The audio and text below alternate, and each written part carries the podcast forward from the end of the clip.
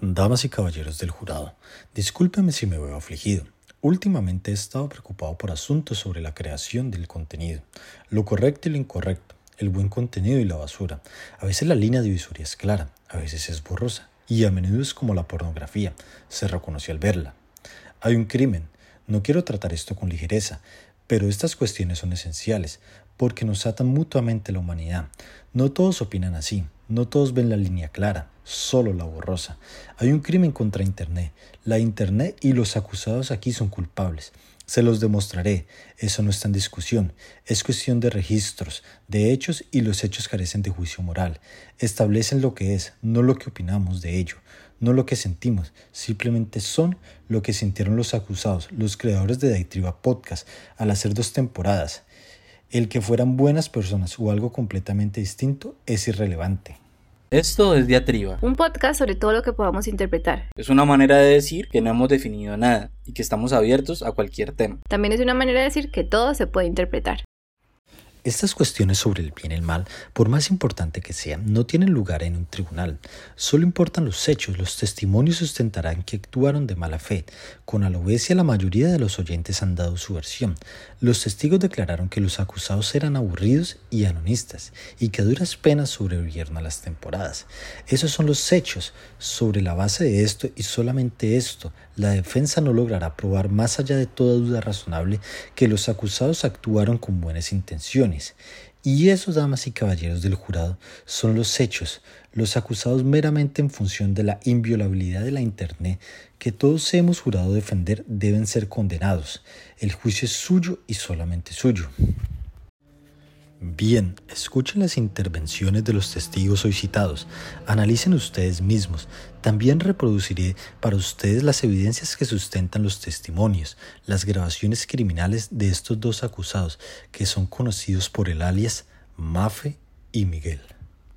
Yo ni siquiera les entiendo, ese Miguel se come como cinco o seis palabras en cada oración, mm, no sé, eh, no articula bien, ay no, imposible de escuchar. Y es que ya basta de escuchar Chopin y Mozart y, y, y Bach, ¿qué, hay ahí ya? O sea, 300 años ahí escuchando a la misma gente también, o sea, no, podemos, no puede haber seres humanos que hagan una cosa eh, más atractiva para nuestros nuevos gustos y nuestras nuevas estéticas nuevas estéticas, nuevos valores sociales, toda la sociedad va cambiando y nuestros gustos probablemente también tienen que hacerlo. Que no nos vaya a pasar eh, tipo Van Gogh, que nuestra generación diga que esto es lo peor del mundo, luego las próximas generaciones lo descubran y digan, es el colmo, ¿dónde estaba el gusto de esta gente? Esto es verdadero arte. Entonces nos estamos ¿por qué no lo apreciaron? ¿Por qué no lo apreciaron? ¿Por qué dejaron que se arrancara una oreja del pobre J Balvin? Eso sería horrible para nuestra sociedad.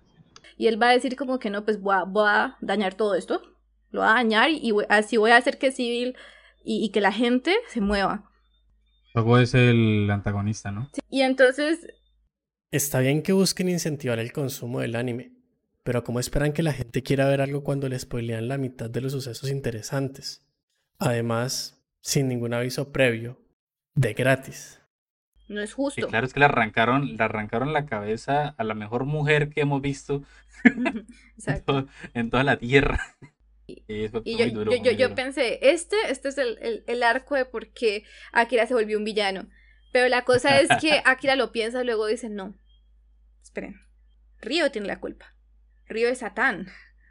Si mm. Satán no me hubiese convertido en esto, si no hubiese empezado el apocalipsis, si todo esto no estuviera así de jodido, pues no habría pasado nada de esto. Entonces solamente tengo que derrotar a Río. y que cuando conozcamos cómo funciona así, yo creo que el ICFES tiene más sentido que sí. sí, sí.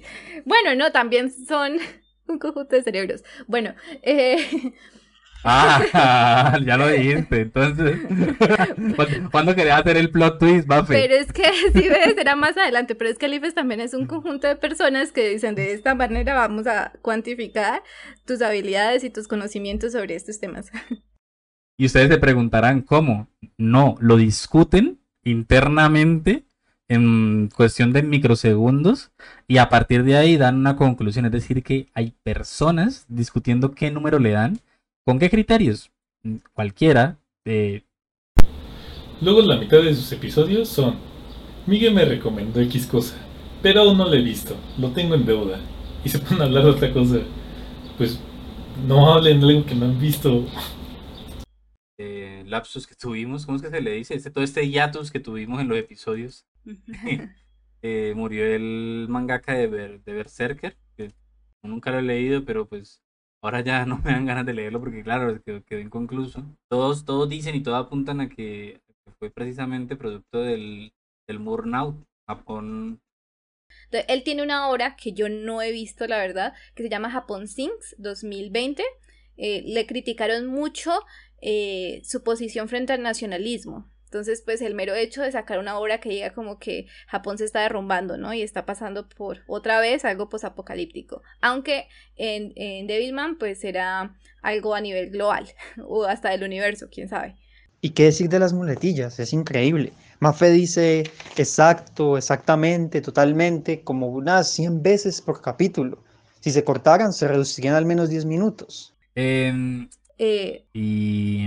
y... esto también es súper interesante y Miguel ya lo había... Y eso que acabas de explicar, Mafe, es súper interesante, pues porque... Súper interesante cuando pues lo vamos a relacionar también un poquito más con... Señor juez, escuchados estos testimonios y las evidencias en audio de los acusados, ¿cuál es su decisión?